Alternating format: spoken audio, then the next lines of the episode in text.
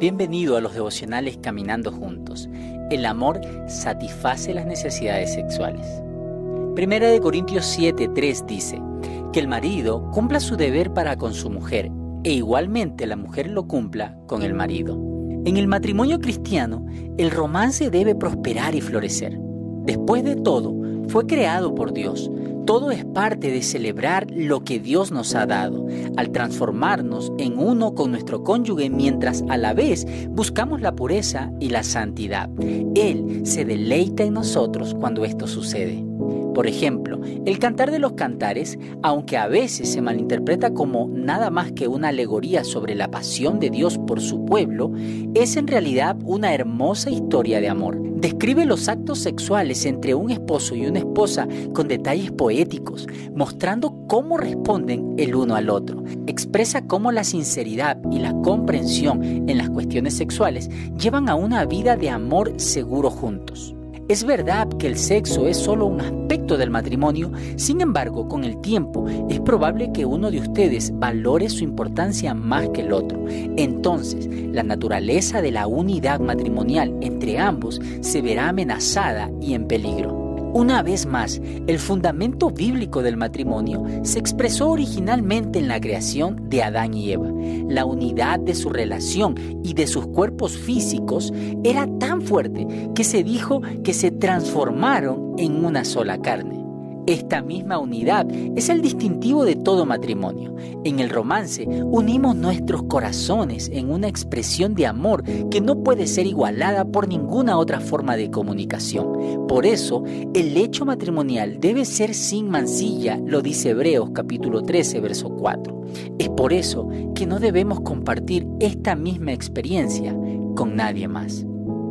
Sin embargo, somos débiles y cuando no se satisface esta necesidad legítima, cuando se la trata como algo egoísta y exigente de parte del otro, nuestro corazón queda expuesto a ser atraído fuera del matrimonio, con la tentación de satisfacer este anhelo en otra parte. Para contrarrestar esto, Dios estableció el matrimonio como una sola carne. La mujer no tiene autoridad sobre su propio cuerpo, sino el marido, y asimismo el marido no tiene autoridad sobre su propio cuerpo, sino la mujer. El sexo no debe usarse para negociar. El matrimonio se trata de entregarnos mutuamente para satisfacer las necesidades del otro. El sexo es una oportunidad que Dios nos da para hacer esto. Así que no os privéis el uno del otro, advierte la Biblia, excepto de común acuerdo y por cierto tiempo para dedicarnos a la oración. Volved después a juntaros a fin de que Satanás no os tiente por causa de vuestra falta de dominio propio, lo dice 1 Corintios 7:5.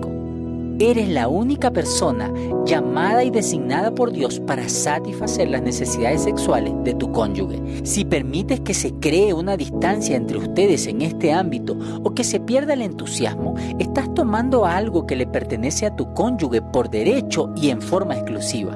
Así que, más allá de que te identifiques del lado del que sufre la privación o de quien la provoca, debes saber que el plan de Dios para ti es llegar a un acuerdo.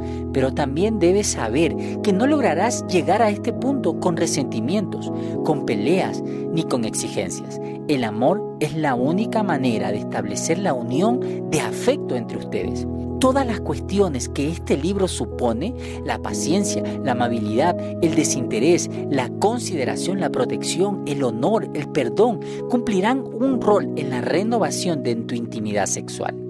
Cuando el amor de Cristo es el fundamento en tu matrimonio, la intensidad de la amistad y de la relación sexual entre ustedes puede disfrutarse a un nivel que en este mundo no se conoce.